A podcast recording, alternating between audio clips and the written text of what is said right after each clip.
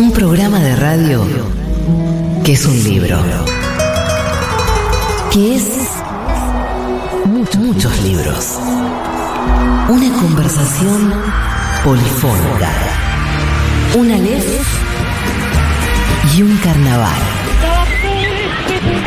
La pequeña voz del mundo que suena detrás del ruido.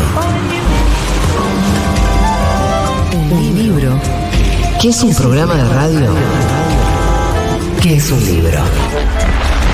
Tómalo en tus manos. Abrilo, olelo. Sentí, sentí sus páginas. Y prepárate para el mejor de los viajes. Juan Francisco Gentile y Eugenia Sicabo te dan la bienvenida a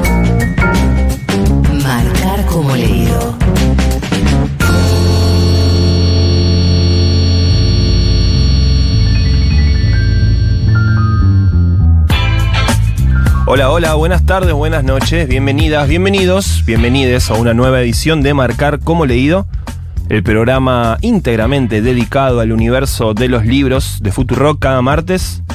Durante una horita nos sumergimos en distintos aspectos de la literatura, los escritores, los editores, los lectores. Hacemos una pausita, tal vez, en la agenda ajetreada del día, las noticias, la actualidad aunque sabemos que la abstracción completa no existe. eh, y está bien, tal vez, que eso pase. Bueno, acá proponemos tal vez un rato de un registro distinto. Estamos hasta las 21 en vivo en Futurock. Nos puedes buscar también en Spotify y consumirnos como más te guste, si es que te gusta en formato podcast. Escuchar este programa en, otros, en otras temporalidades, otro día, otro momento. Eh, está bien también. Eh, en esta ocasión estoy acompañado felizmente por nuestra productora estrella y eh, en este momento co-conductora Daniela Morán. Hola Dani, ¿cómo estás? ¿Qué tal? Bueno, muy bien, acá Bien. de este lado hoy, eh, en, el, en el multitasking de este mundo de los medios. Sí, Eh, sí. También aquí estamos, nada, haciendo el aguante Claro. y extrañando mucho a Euge, que Sí. bueno, sabemos que está. Sí, la está pasando bien, La ¿no? está pasando muy bien. Está en Nueva York, en la Feria del Libro, como invitada, así que bueno, le mandamos un abrazo, le pedimos que traiga alfajores. Sí, Em, como mínimo, ¿no? Sí, como mínimo. Unos, unos guaymallén de fruta que a mí me gustan, específicamente, que sabemos que se consumen en Brooklyn.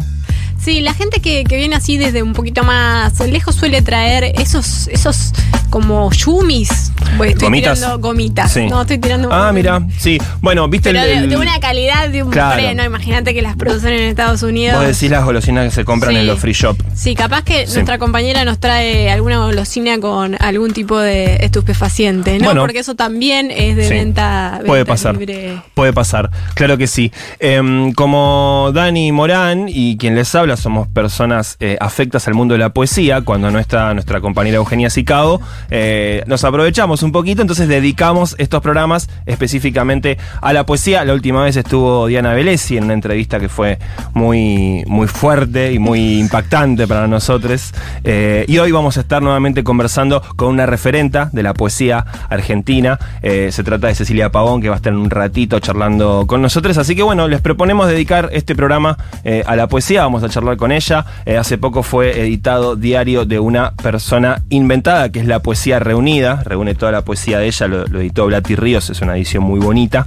Eh, bueno, vamos a estar leyendo algo de poesía, charlando, pensando, también reflexionando un poco de aquella década tan particular que fue la de los años 90 y qué pasó después de todo eso, porque hubo, más allá de que quedó la idea de que fue una década muy frívola y donde lo único que había era sushi, champán, cocaína y boliches, eh, también hubo un movimiento poético muy importante en esos años, eh, del cual Cecilia fue protagonista, participó. Sí, muy, muy interesante va a estar el programa hoy. Les, les decimos que se queden del otro lado. Y bueno, en ese, en ese marco, pensando en Cecilia también, eh, nosotros obviamente sorteamos un Sí. libro eh, en todos los programas.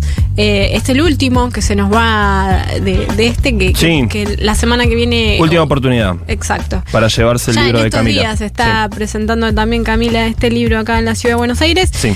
Y pensando un poco en, en Cecilia pensaba, ¿no? Bueno, los- la oyentada del otro lado podría mandarnos algún verso, algún autor, alguien que, que les referencie un poco a esta, esta idea del arte más pop, ¿no? Un arte más disruptivo, un arte más... eh, Sí. ¿No? Como algo que te, te genere ahí como... Queremos referencias de autores, de poemas, de versos, de líneas, de libros eh, que a ustedes les suenen pop. Sí, te podríamos decir también como que le genere alegría, ¿no? Como para aquellos que, que quieren ahí. Eh, Sí. Nada, ¿por qué no un libro nos puede generar Claro. alegría? Y por qué no reírnos también es lo mejor que nos puede pasar también con un libro, así que. Sí, nada. distintas emociones, no Exacto. necesariamente grandes reflexiones super mega profundas. Exacto. O sí pueden también tener que ver con, con la alegría de ser reflexiones muy profundas. Bueno, lo que sea, pop. Pop para divertirse. Exacto. ¿Eh? Vamos, vamos con eso hoy, eh, lo cual no significa que vayamos a hacer un programa frívolo, para nada. Para nada. Eh, bien, entonces van a estar participando por un ejemplar de Tesis sobre una domesticación de Camila Sosa Villada, que acaba de ser eh, publicado. Eh, quien más eh, cumpla con esta consigna, quien nos envíe los versos pop que más nos gusten. Acá lo vamos a decretar de una forma, como ustedes saben, absolutamente arbitraria. Como siempre. eh, y vertical. Muy bien, está servida la mesa de Macar como leído, quédense ahí, que en apenas segundos ya estamos charlando con Cecilia Pavón acá en el piso, dale. Gentile y Sicabo. Martes, de 20 a 21. Futurock.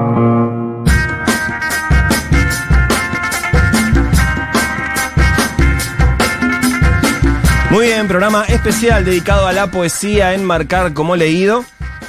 Recibimos con mucha alegría a Cecilia Pavón. Hola Cecilia, ¿cómo estás? Bienvenida. Hola, ¿qué tal? Gracias por invitarme, estoy muy contenta.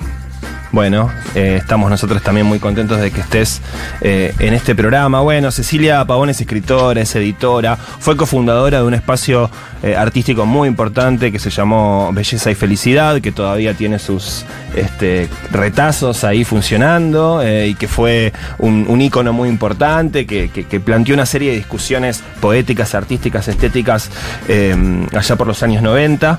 Eh, bueno, y, y como les comentaba al principio del programa, acaba de ser editado Diario de una persona inventada, que es su poesía reunida, escrita entre 2001 y 2023, podríamos decir dos décadas de poesía. Em, las primeras dos décadas del siglo XXI, eh, tu producción poética Sí, están acá. Quizás fueron escritas desde el fines de los 90, mediados de los 90 y publicadas. Sí. Viste que siempre pasa eso con los libros, que la fecha de publicación, Sí, es, la escritura es anterior. Bueno, Claro. porque justo estabas hablando de los Sí. 90. Fueron, em- empecé a escribir en el 92, 93. Quizás muchas, muchas de las personas que nos escuchan eran muy chiquitas en los 90 eh, o habían nacido hacía muy poco y no sé, no lo vivieron. No, no. ¿Cómo, fueron? ¿Qué, qué fueron para vos los años 90? Y bueno, fue también en la década en que yo salí a la juventud, al mundo. Yo nací en el 73, entonces eh, conocí el mundo de los 90, se podría decir, y me vine a vivir de Mendoza a Buenos Aires a estudiar letras en el en 1992. Vos naciste en Mendoza. Sí, nací en Mendoza en 1973, en una época que no había internet, que no había forma de estar cerca del mundo cultural que no fuera a trasladarse a Buenos Aires, ¿no? Como que también eso cambió mucho. No, y los 90 fue la, la última década de otro mundo, quizás, o, y también el- el- la década en que empezó la globalización a nivel mundial, y bueno, una década como muy acelerada y llena de, de contradicciones, de, Sí.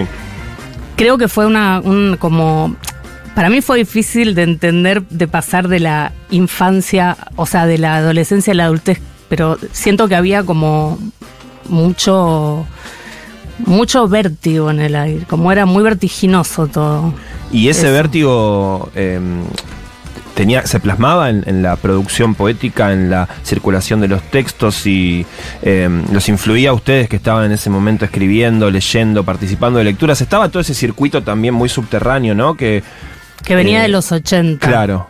Bueno, las revistas de poesía, los grupos poéticos, ¿no? Séptima Ginebra, eh, bueno, el diario de poesía, había todas re- referencias que ya existían, pues ustedes con Belleza y Felicidad ahí ampliaron hacia ¿no? el arte, la- ot- otro tipo de. Y hacia el feminismo, hacia porque el fuimos las claro. primeros, el primer espacio donde, donde hablamos de eso era un lugar di- dirigido por dos chicas que realmente no existía una galería de arte o una editorial donde las mujeres fueran editoras. Casi todas las editoriales publicaban 97% varones. Parece muy loco, pero fue hace muy poco, pero era así. Em, pero bueno, recogimos una, una herencia de los 80 del, del Under, ¿no? que fue como muy importante en Buenos Aires, que, que tenía que ver con el fin de la dictadura y con, con los nuevos espacios de la democracia. Y bueno, comienzo de los 90 creo que todavía estaba en el aire este, esta nueva cultura que era la vuelta de la democracia y, y todo también cambió muy rápido, ¿no? Por eso te decía que era muy vertiginoso lo, cómo se fue también cambiando el, el mood de la gente en pocos años, porque venía de todavía de la euforia de la democracia en los Sí. 90. Sí, todavía estaba el clima medio denso, ¿no? Eh, con. Bueno, con los levantamientos militares, eh, los intentos de golpe eh, de los 80, todavía no se había afianzado del todo. Eh, la- después vino la hiper, o sea, todavía estaba todo como muy, muy Sí, pendiendo sí, de un sí, hilo, ¿no? Daba esa sensación. Yo no lo viviera muy chico, pero. Yo, yo la hiper, claro, también estaba en la secundaria. Creo que cuando todavía sos adolescente no, no dimensionás las cosas realmente, ¿viste? Mm. Porque es como que ves la vida pasar y no entendés.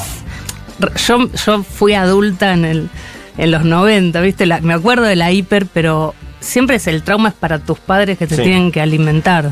Ahora digamos, soy yo Ahora, la que claro. estoy en ese rol. Sí. Pero, pero fue la última década analógica también. Mm. Y eso, más allá de, de lo político, en, en lo tecnológico también fue muy interesante porque eh, nosotros empezamos sacando fotos en Belleza y Felicidad en papel y terminamos comprándonos una cámara digital. Esa transición también de la fotocopia a los blogs, de, mm, de toda esa tecnología nueva fue ahí en los 90 también y vivimos ese cambio. ¿Y vos crees, eh, Ceci, que, esa transición y esa tecnología que estaba, estaba apareciendo se tradujo un poco también en, en, en esa poesía que escribían en ese momento, ¿no? Como que uno lee un poco a veces la crítica literaria o algunos libros que analizan esa época, ¿no? Poética y literaria, y hay como una instancia de, bueno, eh, dejemos de sufrir, ¿no? Como bueno, empecemos a escribir sobre más sobre la cotidianidad, sobre lo que nos está pasando un poco acá, eh, lo que nos está pasando hoy eh, y, y nada, como algo más del presente, ¿no? Dejar un poco el pasado descansar, porque después podemos decir que, se retoma, ¿no? En los, en los últimos años, pero me parece que, eso es lo valioso y, yo al arte siempre me, encantó esa, esa, esa postura, ¿no? Que, que, que también tomás y que, y que me parece que también tiene que ver con esas nuevas invenciones tecnológicas o, o cómo lo vivían en ese momento. Sí, creo que todo se, se conjuga. Por ejemplo, nosotros hacíamos libritos en fotocopia, que era una tecnología de los 70, ¿no? Como el- la, la fotocopia, el Xerox, como le dicen en inglés. Y, y eso te da la, la posibilidad de, como la cultura de hazlo tú mismo, ¿viste? Que es de los 80, 90. Que bueno, vos podés editarte tu propio libro. Eso era algo muy nuevo en el mundo, ¿no? Como saltarse esas jerarquías de el editor o todo, todo la burocracia y vos podías hacer tu libro y venderlo en una feria, la cultura de los fanzines. Todo eso es de los 80, que un poco lo heredamos en los 90.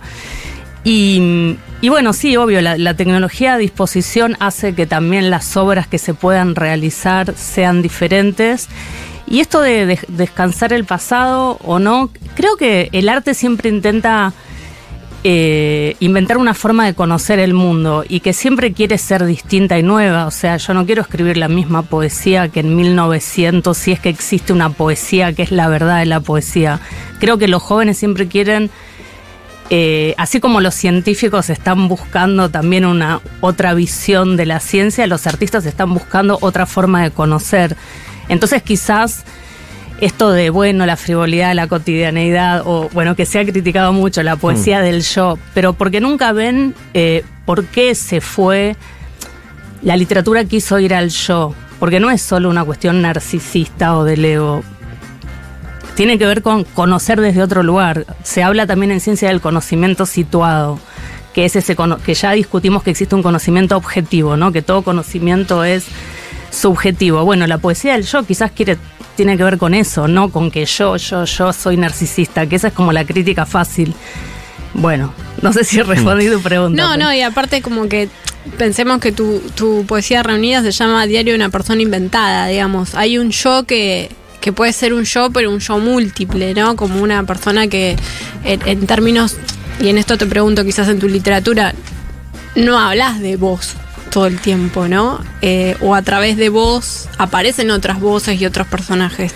Sí, es que yo no, nadie es yo todo el tiempo, ni nadie es un yo cerrado. O sea, eso depende de qué es lo que se entiende por yo, si existe la idea de que hay un yo unificado, único e inamovible. O sea, creo que eh, podés usar el yo o la primera persona como un elemento del poema y sí tiene que ver con las experiencias, pero eso no quiere decir que que, se agote ahí. Siempre es un poema y una obra de arte que intenta usar ciertos materiales. Pero igual la gente que critica mucho la poesía yo, que es como una especie de, cosa que está de moda, digo, ¿qué, fe que tienen en el yo, porque, o sea, supuestamente creen que cuando alguien, un escritor dice yo, está diciendo yo, y en realidad la literatura es construir los objetos de los que habla. Entonces, el yo de la literatura eh, es una construcción, no, es Cecilia Pavor la persona de carne y hueso. O sea, pero me parece muy naif creer que cuando alguien dice yo en, un poema habla de literalmente, no sé, bueno, no sé si se entiende, pero digo, es que creer mucho en el yo para criticar la poesía del yo. Es un elemento más hmm. de constructivo de la poesía, ¿no? Sí, que no solo aparece en la poesía, en esto es algo quizás es más, más gráfico en la poesía, pero también en la literatura y los relatos muy vinculados a, la experiencia personal y, escritos en primera persona justamente también se vinculan a, los autores contemporáneos, ¿no? Eh, como que me parece que no solo abarca la poesía, sino que ya estamos dentro de un momento. Pero vos crees que en ese momento un poco se originó, podríamos decir, esta esta iniciativa, por lo menos acá en, términos de época? Sí, bueno, no solo acá, bueno, en muchos lugares. Eh, creo que ya, por ejemplo, dijeron arte pop que me encantó. Bueno, en Estados Unidos está este poeta Franco Jara, que tiene un libro que se llama Personismo, que es muy interesante, que por ahí también hay algunas de estas ideas, que era amigo de Andy Warhol, que, también incluyó los, consumo, los productos de consumo masivo en el arte, que también era como, ah, eso es arte, un... Em, Creo que, se originó y los fenómenos en la cultura son largos, ¿no? Y que, tiene que ver para mí, después de pensarlo mucho tiempo, porque también es intuitivo. Los poetas escriben desde la intuición, que esa es una forma de conocer también, ¿no? No es la racionalidad. Por algo la poesía es una forma de conocer diferente que tiene que ver con esto, con un cambio de paradigma. Incluso en la ciencia, la primera persona ya es importante, en las ciencias sociales. He leído un montón de libros que son tesis doctorales donde tiene que estar sí o sí la primera persona porque ya esta idea de un conocimiento abstracto, general y universal no, no, es, no es válida en ningún ámbito, digamos. La ciencia también tiene un conocimiento situado. Bueno, eso dice Donna Haraway, por ejemplo. Eh, entonces, bueno, creo que hay un cambio de paradigma en lo que entendemos por verdad, por realidad, y la poesía yo es parte de eso también. Desde que lo que digo lo digo desde el lugar personal con mi, en mi contexto. ¿Y cómo se pensaba, cómo pensaste vos, tu poesía, los poetas con las que eh, en ese momento circulaban y, iban a las lecturas y compartían textos, eh, la relación con, las generaciones anteriores, ¿no? Porque yendo un poquito para atrás estaban los 80, como decís vos, y ya te vas un poco más para atrás y están la década de los 60 y 70, que es una etapa como muy en, Argentina y en América Latina muy marcada por, bueno, por la eh, la poesía más politizada, que, que, se metía directamente en temáticas em, valga la redundancia, políticas y también, eh, ¿cómo decirlo?, los grandes temas filosóficos, ¿no? Esa poesía tal vez más, em, con más pretensiones de profundidad y de ornamentación desde, desde la técnica, y ustedes, bueno, irrumpen con una poesía que, que habla de lo que les está pasando tal vez, eh, no sé, una, despertándose una mañana en un departamentito, eh, qué sé yo, con esa, experien- esa experiencia más, más vivencial de- del yo. Digo, ¿cómo se pensaban en relación a esa herencia? ¿Se pensaban como una ruptura o se pensaban como una, un capítulo más que dialogaba con sus antes- antecesores? Eh, bueno, para empezar, también es filosófico hablar de un departamentito. Claro, porque es otra forma de ver el- la filosofía y el pensamiento. Eh, éramos chicas, sobre todo la Fernanda, Gabriela y, y ot- Ma- Marina, otras poetas que estaban.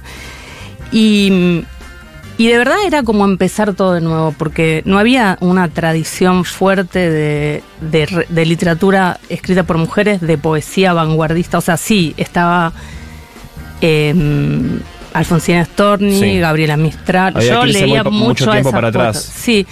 Silvina Ocampo, Alejandra Pizarnik, algo de Mariana Walsh. eh, eh, Olga Orozco. Muchas muri- murieron Sí. locas o, o suicidadas, no solo en Argentina, en, en todo el mundo. Eh, y bueno, y, y realmente eh, había una, una libertad para hacer otra cosa porque no, no estábamos en ninguna tradición. Las chicas no estábamos en una tradición, Mm. éramos como el asterisco de una tradición mayor que dominada por hombres. Eh, entonces, eh, quizás no había esa necesidad de matar al padre, Sí. viste que siempre se dice en literatura, que también es una lectura muy modernista de las cosas. No había esa necesidad, porque era bueno, somos todas chicas que quere- queremos escribir poesía y, y no, no tenemos esta relación jerárquica con un padre. Claro. Y a, a veces le- les podían decir que su estilo era medio frívolo también, ¿no? Sí, Medio nos dijeron. muchas- Despolitizado, ¿no? Muy, muy desligado tal vez de, de, de lo político. ¿Qué, cómo, Sí, ¿qué sí, pensaban sí. de eso ustedes? No sé, por ahí Eh, les, les- les ponía contentas, decían, sí, mirá, nos están diciendo esto y qué sé yo. No, no, porque en realidad eh, era súper político, tenía Mm. que ver con la comunidad, tenía que ver, hay un término de un libro de eh, Los hongos del fin del mundo que leí hace poco de, de la editorial Caja Negra que, que habla de supervivencia colaborativa.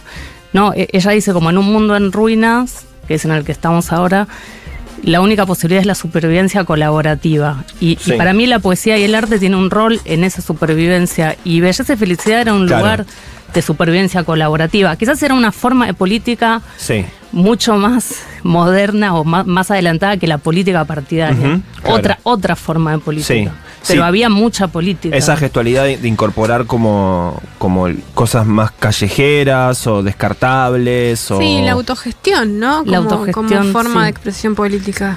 y de juntarse, ¿no? Mucho, estar, estar en- en- de, a, de a muchos, ¿no? De- de- sí, de colaborar, de generar también un pensamiento colectivo, de generar eh, una autoría colectiva. Eso es muy político en, en el sentido filosófico, ¿no? Que.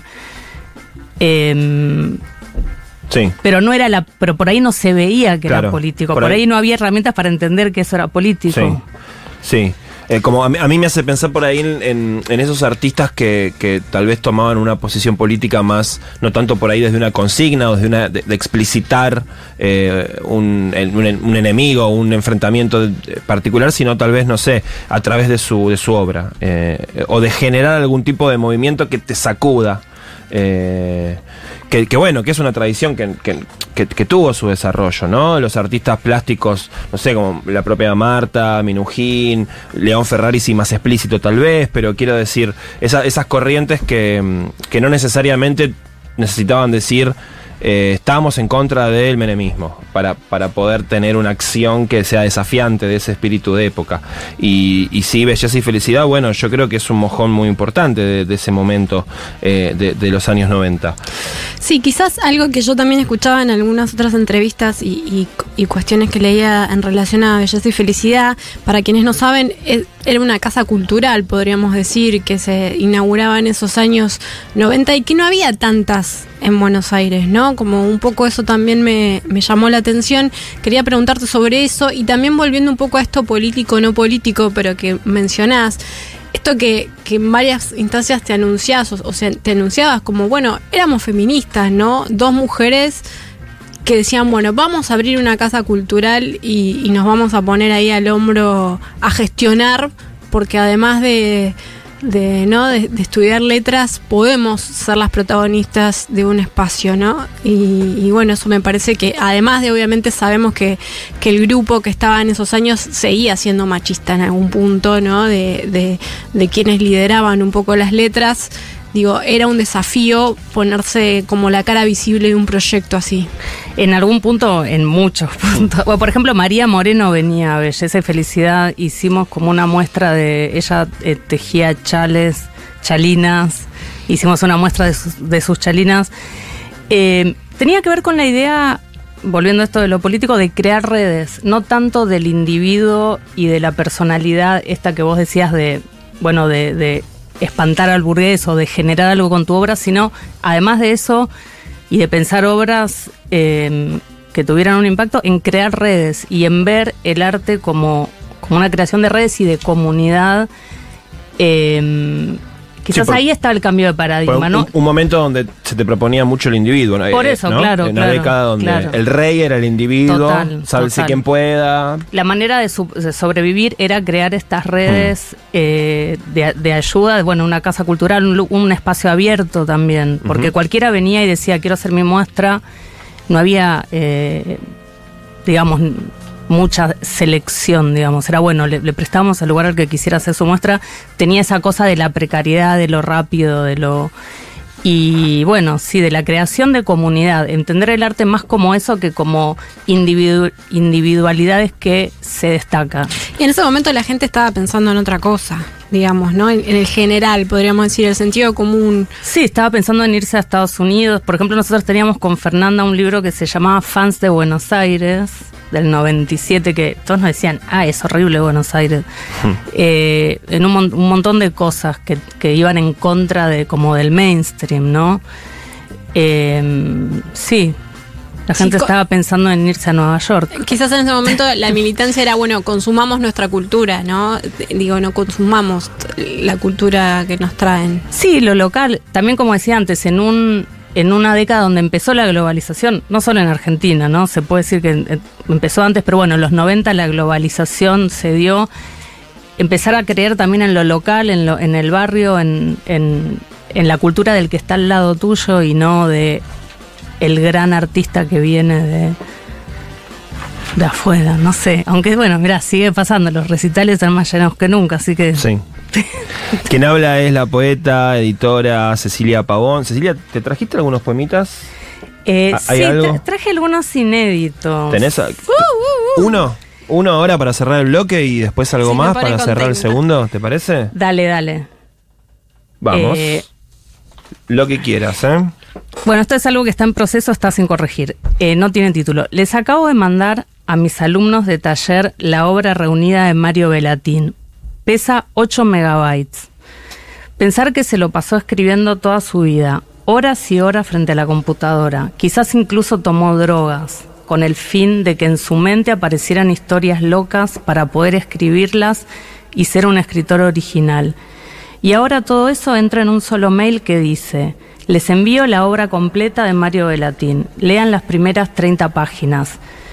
No sé si alguien leerá las otras 654, pero igual, a mí me impresiona que tantas páginas entren en tan poco espacio. Por eso quiero escribir poemas muy cortos, cortísimos, donde lo que importe no sea el poema en sí, sino la fantasía que el poema tiene sobre el mundo que lo rodea. Es decir, lo que el poema puede hacer con el tiempo y el espacio de quien lo esté leyendo. Poesía inédita de Cecilia Pavón en exclusiva para la audiencia de Marcar como leído por Futurock. Vamos. Pero a mitad de camino te cachetean y te transforman para siempre. Marcar como leído. Los riesgos de abrirnos la cabeza. Este mensaje de WhatsApp es solo para que tengas un mensaje de WhatsApp que te diga lo lindo que sos cuando lo leas en tu descanso de 15 minutos. Un poemita de Mariano Blatt que no puede ser más pop. Bueno, respondiendo un poco a, a la consigna, eh, voy a leer un pequeño haiku que dice así. Después del brindis se van manifestando las mutaciones. Es un haiku eh, de un libro que se llamó Punto Azul de Tomás Murphy y Martín Chapino. Haiku de ciencia ficción, una rareza preciosa, nunca la había leído. Eh, todo este libro me trae mucha felicidad y en especial este haiku que acabo de leer, que no sé, es un, una invitación o un recuerdo para mí de, de lo que sucede cuando uno bebe un poco con amigos y con gente que quiere y se siente en compañía. Así que nada, eso. Espero ganar el libro, los quiero mucho. Hasta luego. Hola, ¿cómo están? Les comparto una entrada del diario del dinero de Rosario Blefari. Es un fragmento que en este momento me da mucho aire, me da alegría, eh, porque estoy en medio de un parcial domiciliario. Viernes 15 de abril de 1983. Entré al baño. Estaba Katia maquillándose, vestida como para actuar. Seguramente salía de escena después de las bandas. Me asusté, era hermosa y de, una, y de un tamaño amazona. Como el compartimento del baño no tiene puerta, me cohibió. Ya la había visto detrás de la barra con Omar. Omar nos hace pasar gratis cuando vamos. Recién terminaba de tocar una banda que todavía no tiene disco, Soda Estéreo, y estaba por arrancar Sumo, que era lo que habíamos ido a ver. En un momento tocaron el tema ese que dice Dame dinero, dame dinero, y Luca lo cantaba mirando a la barra, donde estaban Omar y los otros. Tenía una botella de ginebra apoyada en una de las cajas de sonido o en, un amplificador. Ahí a mano y lo tomaba puro de la botella como si fuera agua. Bueno, espero participar del libro de Camila. Gracias. Muchas gracias a quienes nos han enviado audios en este ratito de conversación con Cecilia. Recuerden que lo tienen que hacer al 11 40 66 000. Es para participar por un ejemplar de Tesis sobre una domesticación de Camila Sosa Villada. Eh, una novela publicada en el año 2019 en una edición que se debe conseguir ahí en librerías de saldos de página 12, pero ahora eh, Tusquets la publica en un formato, bueno, en, estas ediciones tan eh, fáciles de leer de Tusquets, en el libro, en el papel... Eh, Lindo papel, linda fuente, bueno, la, la, las ediciones que ustedes ya conocen de Tusquets, en este caso eh, esta novela de Camila Sosa Villada, eh, que bueno, que trata sobre eh, una pareja de una travesti em, que es una estrella del teatro y que tiene una pareja con su maridito, como le dice, tienen un hijo y mm, esa pareja se va perdiendo en los distintos conflictos de la vida conyugal, la vida marital em, la vida burguesa, podría decir alguien también, ¿por qué no? Eh, y bueno, y es interesante porque mmm, tal vez mu muchos de ustedes y muchos de nosotros pensamos, bueno, quizás la pareja no convencional eh, no está, está eh, a salvo de los problemas de las relaciones heteronormadas, eh, de, de aquellas expectativas y fracasos que tienen las relaciones nena-nene, hijo-hija, perro-gato, autito y casita. Y bueno, y tal vez en este libro se trabaja sobre la idea de que no de que aparecen eh, toda una serie de frustraciones y de expectativas eh, que también se viven en una pareja eh, no necesariamente heteronormada y que no solamente aparecen las frustraciones, sino que también aparecen los pequeños momentos de felicidad, de la felicidad cotidiana y mientras lo digo pienso que también tiene que ver con, Con lo que venimos con el tema del día, Sí. con, con el tipo de poesía que escribe Cecilia, que también está muy ligado a lo cotidiano. Digamos que, que el- un poco retomando la charla de recién, como que el yo y, y los yoes también tienen muchas expectativas y decepciones, un poco desde ahí se escribe, ¿no? Así que cortesía de Editorial Planeta en este caso y hoy va a ser el último martes que vamos a tener ejemplares para ustedes de tesis sobre una domesticación de Camila Sosa Villada. Recuerden que nos tienen que enviar al 1140 66 000 sus versos pop. Y sobre el final de este programa vamos a decir quién se hace acreedor, acreedora o acreedore de este ejemplar de la novela de Camila. Versus, ver- versos, versos pop que nos, que nos den alegría, ¿no? Que nos levanten un poco Dale. la vida, ¿no? Eh, eh, el momento. Vamos por ahí entonces. Ya venimos, seguimos conversando con Cecilia Pavón. Vivir en el hoy y en cualquier otro tiempo. Ser vos otras personas. Horizontes que se multiplican solo a través de los libros. marcar como leído.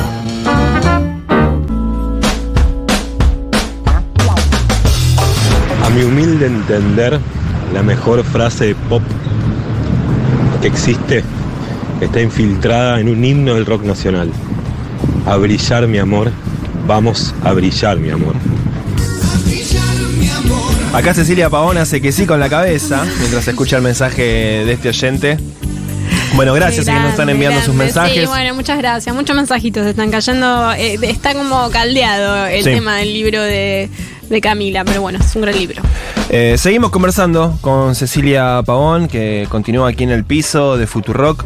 Cecilia, bueno, eh, para dejar de hablar un poco de la década de los 90 eh, y, preguntarte un poco, bueno, vos eh, dictás talleres de poesía, seguiste escribiendo, seguís escribiendo, seguís vinculada, digamos, al ambiente. ¿Qué, qué, qué está pasando? ¿Qué está pasando hoy en la poesía argentina, o lo- por lo menos lo que, lo que ves?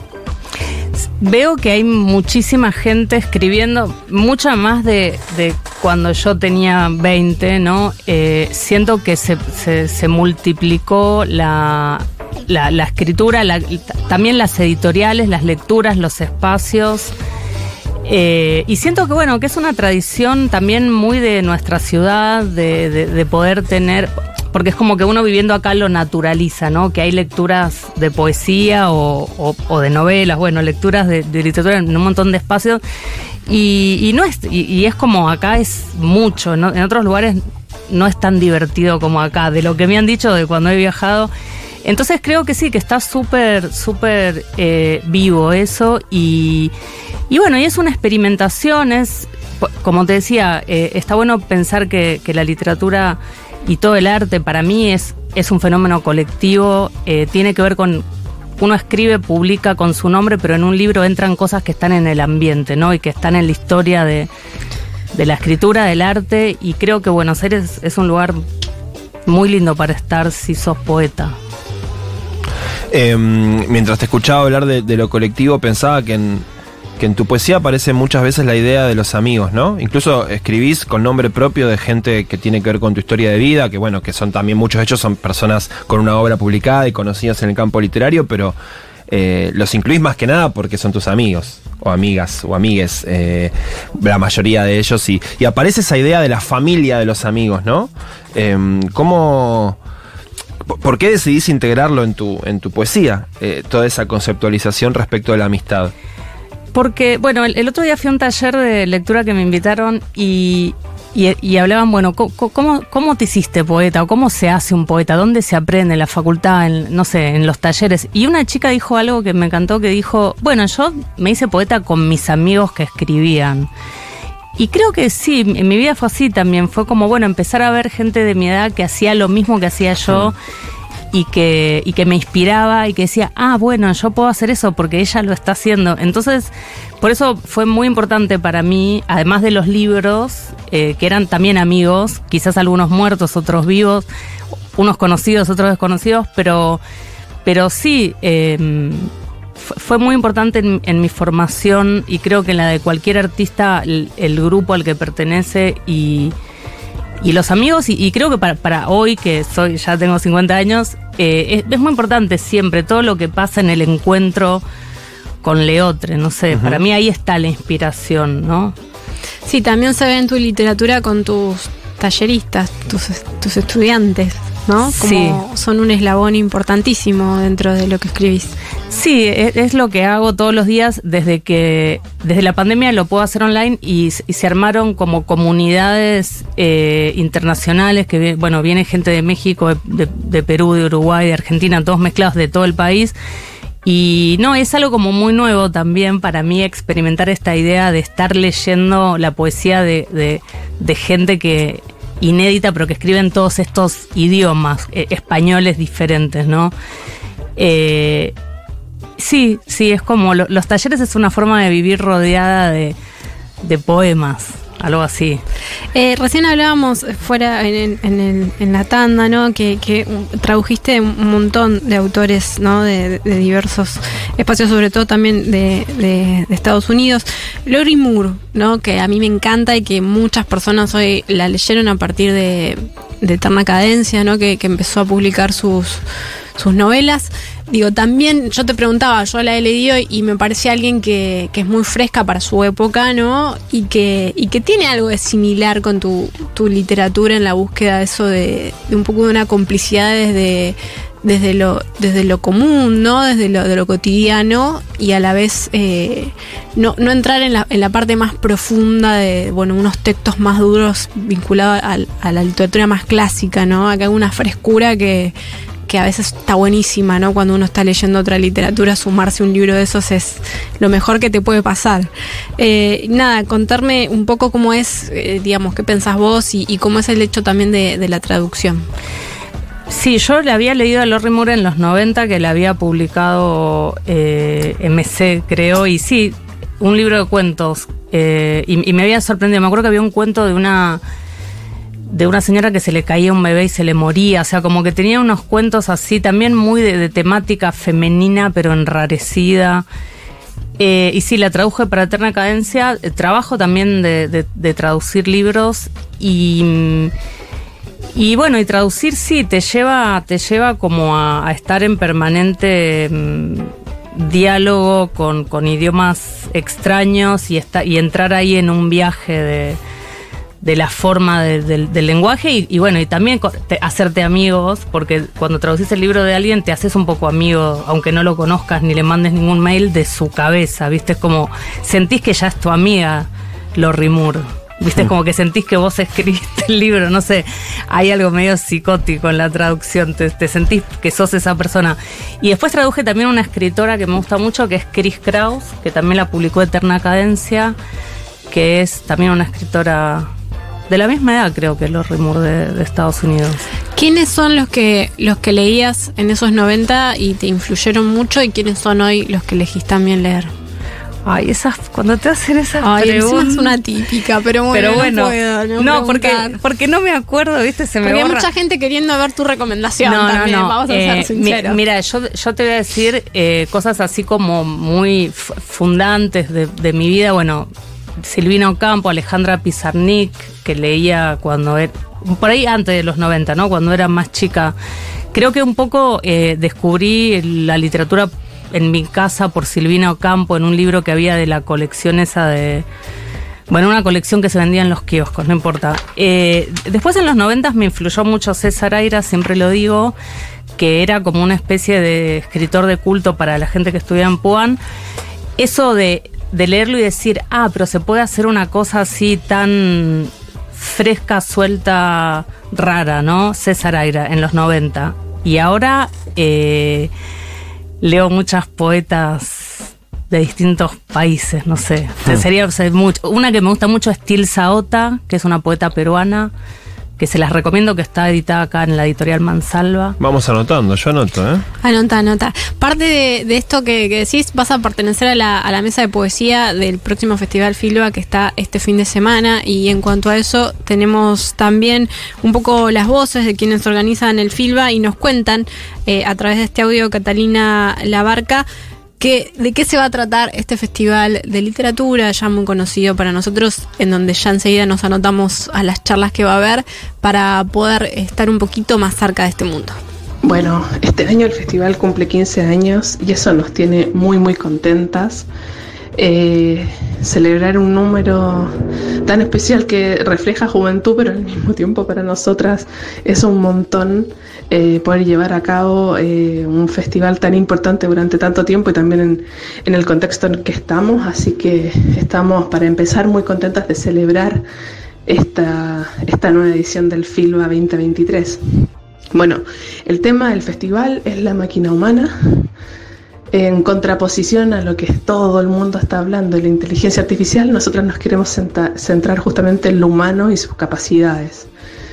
En el amor, en el deseo, en el error, en el trabajo colectivo, en los procesos creativos y todos esos, esos aspectos creemos que están plasmados en el programa con actividades que van a pensar justamente la risa con la literatura, otras van a pensar los procesos creativos, cómo, cómo se crea, eh, cuál es el disparador que lleva a eh, finalmente hacer un libro, una película. Por ejemplo, esa mesa va a ser el sábado, como lo hice si no sea inteligencia artificial, que, que está, va a estar Fermán Mirás junto a Nora Lezano y, y Sergio Holguín.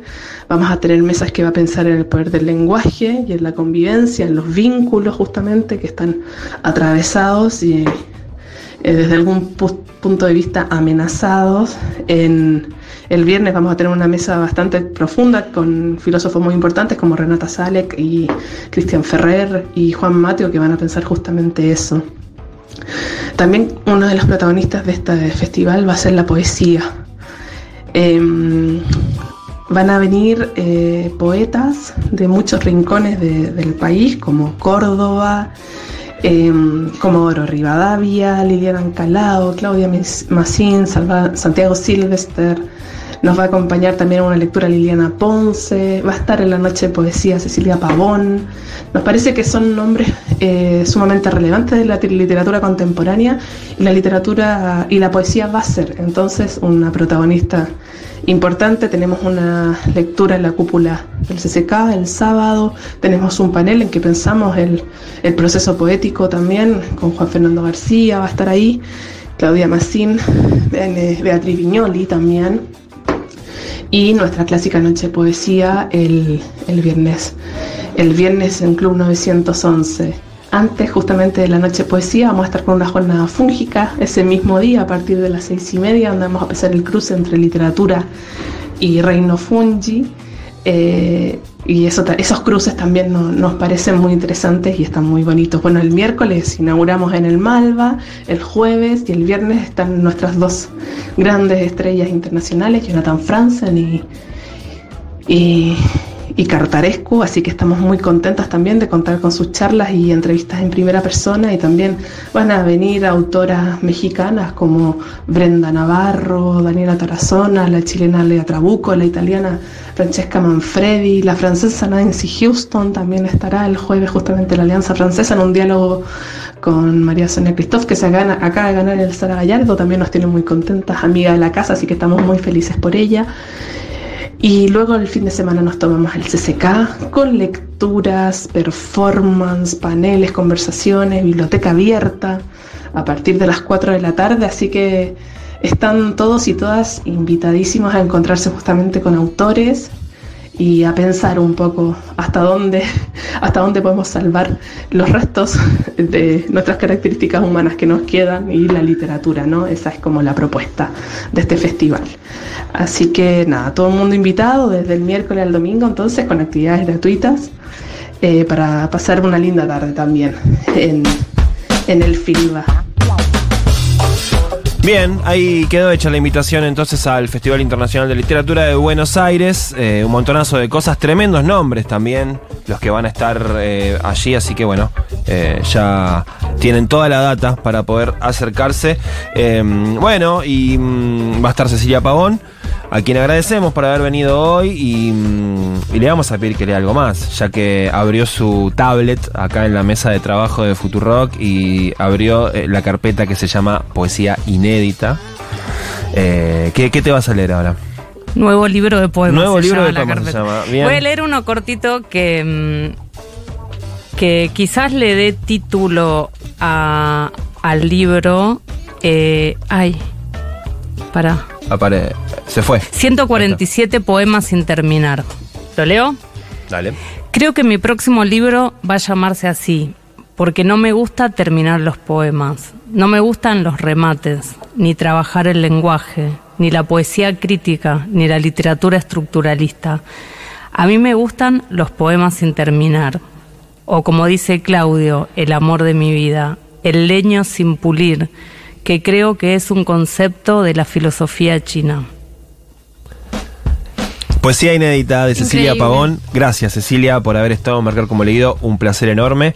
Y bueno, estaremos atentos ahí a ver si efectivamente se llama, como has adelantado aquí, 147 poemas sin terminar tu próximo libro. Conozcan a Cecilia Pavón en Diario de una persona inventada y también en, en nada, en sus talleres, en todo lo que hace día a día por la literatura y la poesía. Muy bien, ya venimos. Nunca la última oración de un libro dice, lo mató el mayordomo. Marcar como leído. Un libro es mucho más que su trama. Luego regresé a mi departamento con las botas mojadas. Había mucha agua en mí. Ni quise imaginar la sangre que estaba conteniendo y mucho menos las lágrimas. En cambio se abrió un pequeño claro en el ascensor. Había un espejo. Era yo. Yo, esa gran plenitud. Yo, cuatro corazones, veinte brazos, cien manuscritos, idéntica a mí misma, inmóvil, nacida para ser amada y defendida. Ese fue el final de Diario de una persona inventada, Poesía Reunida 2001-2023, de Cecilia Pavón.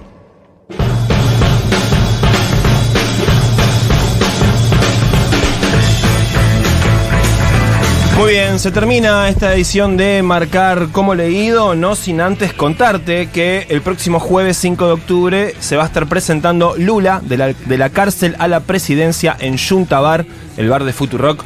Se trata del último libro de ediciones Futurock, en este caso escrito por nuestro compañero Juan Manuel Carg, que narra la reciente caída y retorno del gran líder popular del Brasil, esto va a ser el jueves 5 de octubre a las 18.30 horas en Junta y va a contar con un panel tremendo. ¿eh? Va a estar Ofelia Fernández, que escribió el prólogo del libro. Va a estar Maru Bieli, legisladora porteña. Federico Vázquez y el periodista Daniel Tonietti. Así que ya saben, ¿eh? el próximo jueves 5 de octubre a las 18.30 en Juntabar se presenta Lula de la cárcel a la presidencia, el nuevo libro de ediciones Futurock. También recuerden que pueden venir y, y si se marcar como leído tienen un descuento aquí en la librería de Futurock y que ya cerró, ya cerró, veníamos comunicando el premio novela Futurock, ya cerró, próximas novedades eh, eh, en breve, Bien. eh, así que bueno. Ganadora, ganadora del libro Ay, tenemos. ganador, ganadora, le vamos a dar el libro a Estefanía Delgado, que está del otro lado y que nos mandó no solo el audio, sino la captura del texto de Rosario de Rosario Blackfact, así que bueno. Muy bien. Así se fue este capítulo de Marcar como leído. Estuvo Daniela Morán, en este caso en la producción, la coordinación de aire y también acá en el piso. eh, Leila Gamba a cargo de ediciones Futurock, nuestro compañero, operador. Ramiro Ruffini. Ramiro Ruffini, muchas gracias por estar en este programa con nosotros. Se Yo fue- soy Juan se- Francisco Gentile. Se fueron todos, Paula también nos abandonó en estos días, Sí. así que bueno, estamos aquí. Abrazo grande también para Pablo Artiuk, la operadora habitual de este programa. Eh, nos volvemos a encontrar el próximo martes cuando hagamos una nueva emisión de Marcar como leído. Chau, chau.